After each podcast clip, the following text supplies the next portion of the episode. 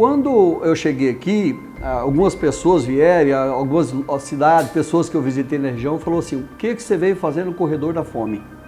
Aqui chama corredor da fome. Você sai de São José do Rio Preto para vir para cá?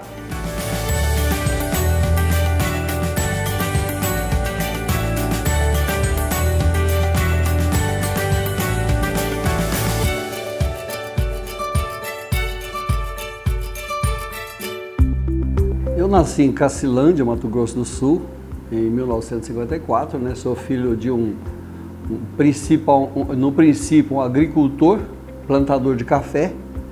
Eu lembro que nós ainda íamos, no final de semana, nosso passeio era ir na roça, é, é, ver as colheitas ali, chupar melancia, as crianças, né? Mas logo aos, aos três anos de idade, quatro anos de idade, a gente lembra de pouca coisa disso, nós mudamos é, para a cidade, né? Da cidade, uma chácara. Meu pai formou uma chácara na cidade, nós mudamos para lá. Quando eu tinha aí 8, 9 anos de idade, por aí, um pouco, 10 anos, por aí, ele comprou uma, uma, um armazém na cidade de, de Cacilândia. E aí eu comecei a trabalhar no balcão com ele, eu tinha 10 anos de idade. Comecei a trabalhar no balcão, aquele balcão, aquele tempo eu chamava, chamava o armazém secos e molhados, você vendia, é, você vendia bacalhau, ou a banha de porco, né? fumo de corda para fazer cigarro, essas coisas todas. Então eu sempre com ele ali, né? Meu pai parou com esse armazém e nós montamos um bazar, tipo vender material escolar e coisa assim para a escola, bem na frente do colégio. Né? E eu trabalhava ali. Eu lembro que eu tinha 10, 11 anos, 12 anos, eu era o guarda, meu pai morava na chácara e o bazar sozinho e teve um roubo um dia, ele falou, então você vai dormir lá para guardar esse bazar. Você imagina um menino de 12 anos de guarda de segurança. Se o guarda chega, se o, se o bandido chegasse lá, eu teria problema. Mas eu era assim. Eu, eu, você imagina que eu não dormia muito bem, né? O medo desse, desse bandido chegar lá, um menino de 12 anos e tal. Quando fez uns 13 anos, ele começou a me levar para São Paulo. Eu ajudei no bazar, na roça e tudo mais eu sempre fui assim, pegava, comprava uma bicicleta, vendia, sempre fui muito assim, né? Aí ele foi para São Paulo, eu tinha uns 14 anos, começou a sair a calça Lee, que é o jeans, que era chamada marca Lee, nós íamos comprar em São Paulo, eu ia com ele, eu pegava um dinheirinho, comprava a calça, vendia em Cacilândia, no outro mês ele voltava, tinha uma peruca Kombi, a gente ia em São Paulo com essas coisas, fazia, comprava tênis, aquele tênis de, de, de solado alto, e vendia na cidade, isso foi criando esse gosto pelo negócio, né? Esse gosto pelo negócio. Então, na verdade, se você for pensar, eu comecei muito novo para fazer isso. Quando tinha 14, 15 anos, meu pai não tinha condição de ficar tratando o menino já queria ter as coisas, ele me empregou num cartório, eu trabalhei num cartório por um período, né? É, é, logo com 17 é, anos, aí, 17, aí eu era meio cabeludinho, tive que cortar o cabelo, porque aquele tempo era bom ser cabeludo, né? Então, isso foi criando aí uma visão sua, de, uma visão minha de comércio, né? 1985 nós formamos, né? Formamos uma turma, estamos ainda de um certo modo unidos até hoje, essa, essa turma.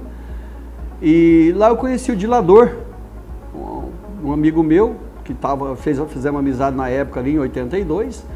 E ele começou, em 85 ele entrou na Cimento Votorantim.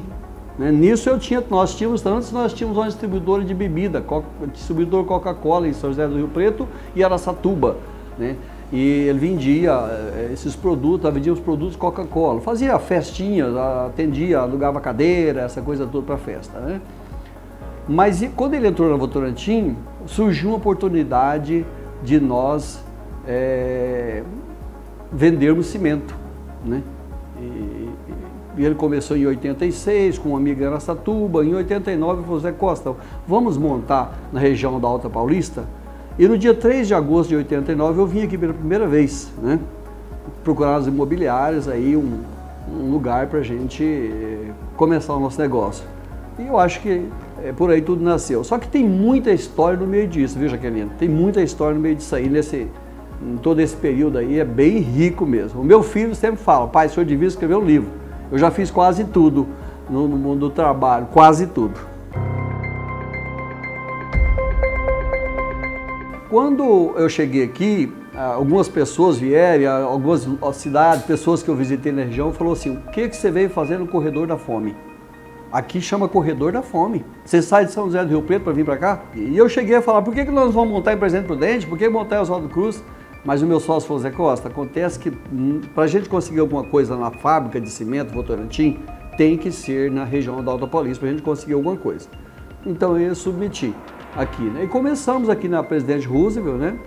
Mas foi uma coisa, assim, um susto muito grande, porque logo que nós tomamos, aquele tempo, José Sarney era presidente da República, e tinha logo em seguida, porque nós abrimos as portas no dia 20 de novembro de 1989. Então foi no finalzinho do ano. Houve eleição ali, no dia 15 de março o Collor tomou posse e ele prendeu todo o dinheiro. Nós vendemos todo o nosso estoque e ele prendeu tudo e não tinha volume, não tinha venda, não tinha nada. Parou, prendeu-se o dinheiro de tudo. Houve um sequestro de, de valores. Eu lembro que a Votorantim depois vendia, é, pagava frete, você tinha que pagar parcelado, mas nós sobrevivemos. Super otimista, super otimista. Se eu olhar em volta das circunstâncias que nós temos hoje como empresa e até como país, do momento para hoje, eu seria pessimista, mas eu não olho assim.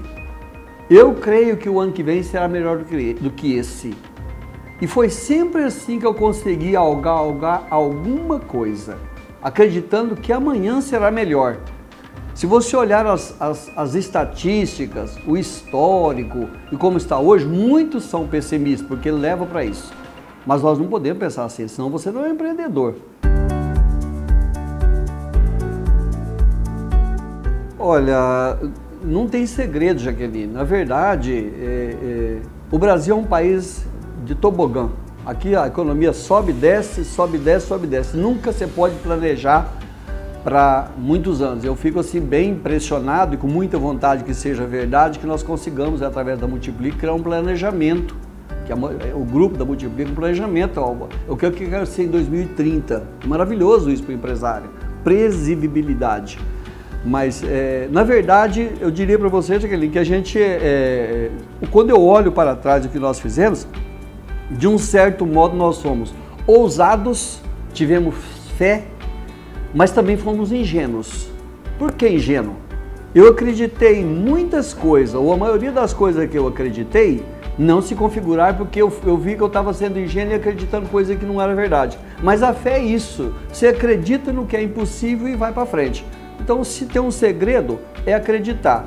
E o, o empreendedor, ele é um sonhador contumaz. Ele nunca deixa de sonhar. Se ele parar de sonhar, ele não faz nada. É, você tem que acreditar que você vai passar por uma terra movediça e não vai cair. Isso não tem lógica, não é verdade? Se a areia é movediça, como é que eu vou passar por ela e não vou afundar? Mas o empreendedor, ele acredita. Ele acredita no impossível, que dá para ele poder cavalgar, andar naquela areia movediça e não afundar. Eu chamo isso também de fé. Você pode ser uma pessoa que ganha para subsistência. O empreendedor não pensa em subsistência, ele pensa em criar valor e riqueza para a próxima geração, até para os seus herdeiros. É, ensinar esse tipo de, de entendimento que amanhã pode ser melhor do que hoje. Se você continuar assim, a fé é a coisa mais extraordinária, porque ela faz você nunca desanimar. E você tem que renová-la todo dia de manhã, que agora vai dar certo. Embora não tenha dado certo dez vezes atrás, você na décima primeira você acha que vai dar certo, você acredita. Então é, eu tenho muitos sonhos, muitos sonhos. E como é, muitos diriam, eu digo que se nós, é, é enquanto eu viver, eu vou ser assim. Não pode, você não pode parar. É, o Brasil é feito de coisas assim, de pessoas que acreditam e investe e planta a semente de novo. Você pode simplesmente é, é uma, ter qualidade de vida, se é que isso é qualidade de vida, você simplesmente parar e comer o que você, o que você ganhou.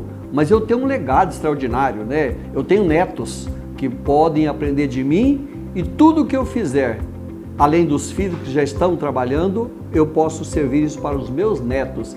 E isso é uma razão sem igual para qualquer avô, é deixar que o neto aprenda e você seja um bom exemplo para ele.